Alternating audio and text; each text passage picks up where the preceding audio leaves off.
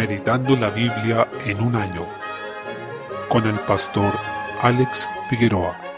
Día 15, mes 8, Nehemías capítulo 9, desde el versículo 22, continúa la oración de alabanza que elevan los levitas al Señor, la cual también incluye arrepentimiento, recordando y confesando sus pecados como pueblo. Reconocen que habían sido infieles al Señor una y otra vez, y la misericordia que Él tuvo de ellos en esos distintos episodios, en los cuales Él les habló con su palabra a través de los profetas, mientras que el pueblo se iba apartando de su camino. Confiesan cómo en su misericordia los intentó hacer volver y no los consumió en su ira. Sin embargo, ellos rechazaron una y otra vez sus palabras y sus advertencias, viniendo finalmente el juicio que el mismo Señor había anunciado, el exilio, juicio que en su misericordia el Señor no había aplicado inmediatamente sino hasta ahora. Reconocen que están en gran angustia y que han pecado como pueblo. Aprendemos que debemos tener un corazón sensible y dispuesto a la palabra de Dios, tomarla en serio, no menospreciarla, ni hacer oídos sordos a sus advertencias y juicios. Debemos rendirnos y reaccionar ante ella como el Señor nos demanda. El pueblo hace un pacto para guardar la ley. Recordemos que cuando la ley fue dada en Sinaí, ellos también hicieron un pacto de obedecerla, y a lo largo de su historia hubo otros pactos como este, reafirmando su compromiso de ser fieles a ella. Capítulo 10. Se nos habla de los que se inscribieron para hacer ese pacto solemne de obediencia. No es un pacto de parte de Dios hacia el hombre, sino uno de ellos como pueblo, donde se comprometen a obedecer a Dios. Se reúnen entonces los hijos de este pueblo y prometen distintas cosas, principalmente no dejar el sostenimiento del templo, lo cual era un pecado en el que tendían a caer. Para esto se comprometen también a cumplir con sus ofrendas, con su tiempo dedicado al Señor y también guardar el día de reposo, manteniéndose separados de las naciones. Concluyeron afirmando, no abandonaremos la casa de nuestro Dios, en el versículo 39. Ese fue su compromiso. Lamentablemente, unos capítulos más adelante, el pueblo deshizo este pacto, pues cayó en grande pecado, y se trata de la misma falta que la del capítulo 9 de Esdras, cuando se unieron a las mujeres de los pueblos de la tierra. En ese episodio, justamente lo que hicieron es abandonar la casa de Dios, su sostenimiento, y dejaron de guardar el día de reposo. Con esto vemos lo frágil que es la voluntad humana lo necesitados que somos de la gracia de Dios en nuestras vidas para ser obedientes. Notamos también que nuestra confianza debe estar puesta en el Evangelio, en lo que Cristo hizo. Este pueblo no era la simiente que iba a ser de bendición para todas las naciones, sino que esa sería Cristo, y damos gracias a Dios porque Él pudo obedecer en todas aquellas áreas donde nosotros nos caemos. Él pudo ser fiel allí donde nosotros no lo hemos sido ni lo seremos. Demos gracias a Dios por habernos dado a este Salvador fiel y obediente para que finalmente no solo pagara la condena de nuestro pecado, sino que también obedeciera en nuestro lugar. Salmo 34. En los versículos 1 al 10 encontramos este precioso salmo que nos habla de un corazón agradecido ante el Señor, uno que quiere alabarlo de continuo en todo tiempo. El salmista busca que su alma se gloríe en el Señor, se alegra en Él y glorifica su nombre. Fijémonos que también expone la búsqueda de la comunión con otros redimidos, porque dice, engrandeced a Jehová conmigo y exaltemos a una su nombre, en el versículo 3. Esta es una invitación a otros salvados para que exalten al Señor. ¿Y por qué se le exalta? Porque Él responde nos oye, nos libra de nuestros temores, no nos deja avergonzados, a pesar de que somos miserables y pordioseros. Dice en el versículo 6, este pobre clamó y le oyó Jehová, y lo libró de todas sus angustias. Y luego dice, y también el ángel de Jehová acampa alrededor de los que le temen. En el versículo 7, en ese momento se hablaba así de Cristo, llamándolo el ángel de Jehová. Por ello debemos entender la presencia del Señor acampando alrededor de nosotros, defendiéndonos. Es maravilloso que el Señor de todo quiera tratarnos de esa manera. La imitación del versículo 8 también es maravillosa porque dice, gustad y ved que es bueno Jehová. Nosotros podemos decirlo con confianza a aquellos que no conocen al Señor, invitándolos, vengan, vean, gusten del Señor, vean que Él es bueno, dichoso el hombre que confía en Él. Nos promete también la provisión del Señor, pues los que le buscan no tendrán falta de ningún bien. El versículo 8 mencionado nos recuerda cuando Natanael es invitado a conocer a Jesús, relatado en el Evangelio de Juan, capítulo 1. De alguna manera él se muestra un poco escéptico, un tanto dudoso, pero quiere conocer verdaderamente al Mesías. En ese momento él es invitado por Felipe,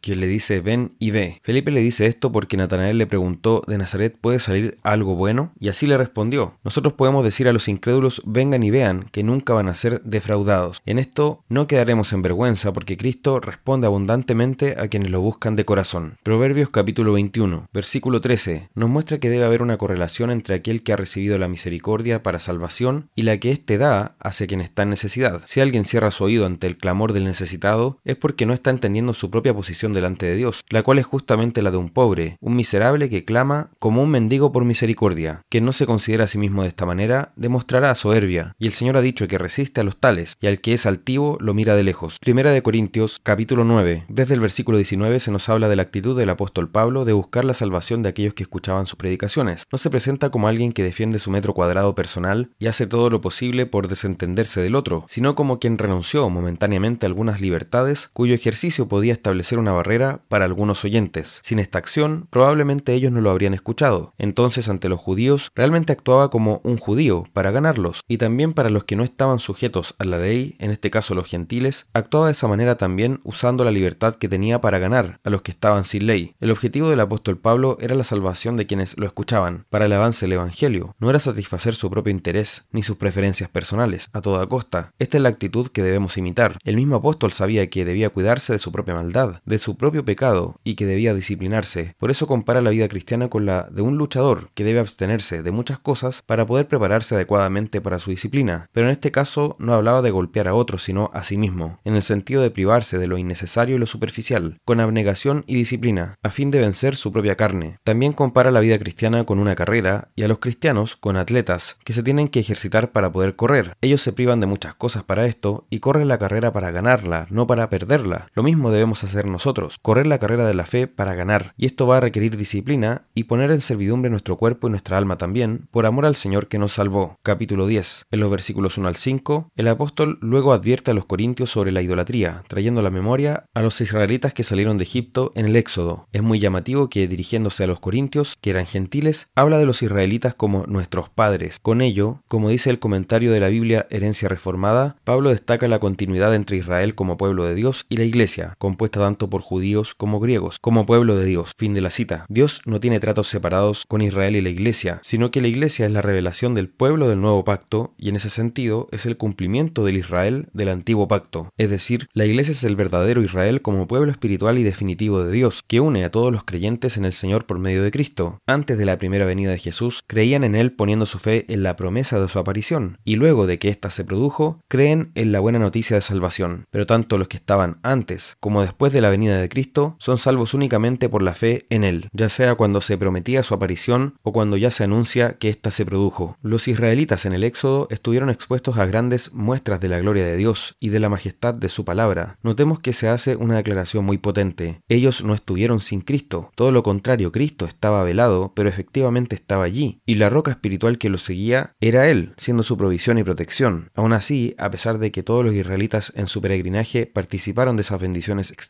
la mayoría de ellos no agradó al Señor, sino que pecaron y cayeron en idolatría, fornicación, codicia y murmuración, tentaron al Señor y murmuraron contra Él, por lo tanto fueron juzgados y murieron. La aplicación de Pablo a nosotros es que el hecho de estar en la iglesia disfrutando de bendiciones externas no asegura que nosotros seamos salvos. Debemos preocuparnos realmente del estado de nuestro corazón delante del Señor. Desde el versículo 6, todas las cosas que ocurrieron antes se escribieron con el propósito de amonestarnos también a nosotros, quienes hemos alcanzado los fines de los siglos. Notemos que el apóstol ya se entiende a sí mismo como estando en los últimos tiempos. Esta era final y definitiva comenzó con la venida, ministerio, muerte, resurrección y ascensión del Mesías. Una vez que esto se produjo, nos encontramos en los tiempos finales, esperando la plena manifestación de Cristo en su segunda venida. Por lo mismo, debemos considerar la experiencia de los israelitas en el desierto y guardarnos del pecado, no cayendo como ellos lo hicieron. El apóstol nos llama a notar que aquellos que se rebelaron fueron juzgados, no importando que estuvieran externamente entre el pueblo del pacto. Es decir, no debemos relajarnos por el hecho de estar en medio del pueblo de Dios. Esto no nos debe llevar a creer que podemos rebelarnos y ser desobedientes, sino a tener temor de Dios y vivir como a Él le agrada, porque si estos israelitas rebeldes, que vivieron en medio de las sombras de lo que había de venir, fueron juzgados cuando cayeron, cuánto más nosotros, que ya conocemos las realidades espirituales definitivas, mereceremos el castigo de Dios si nos rebelamos en su contra. Desde el versículo 12, por eso concluye el apóstol, exhortando que el que piensa estar firme, mire que no caiga, que nadie se sienta orgulloso y confiado en sí mismo, que se mantenga velando en oración para que no caiga en la tentación. Aquí el apóstol nos da un poderoso consuelo en medio de esta ardua lucha. Para cada tentación, el Señor nos ha dado juntamente la salida. No habrá un momento en que seamos tentados en que no podamos escapar, sino que el Señor siempre abrirá una puerta para nosotros. Ante esto, somos responsables de tomar esa salida y rechazar el mal. Aunque hagamos mil pactos de obediencia, no sirven de nada si no dependemos del Señor y el poder de su Espíritu. Necesitamos la gracia de Dios y su poder, el cual es el que transforma nuestras vidas. Thank you.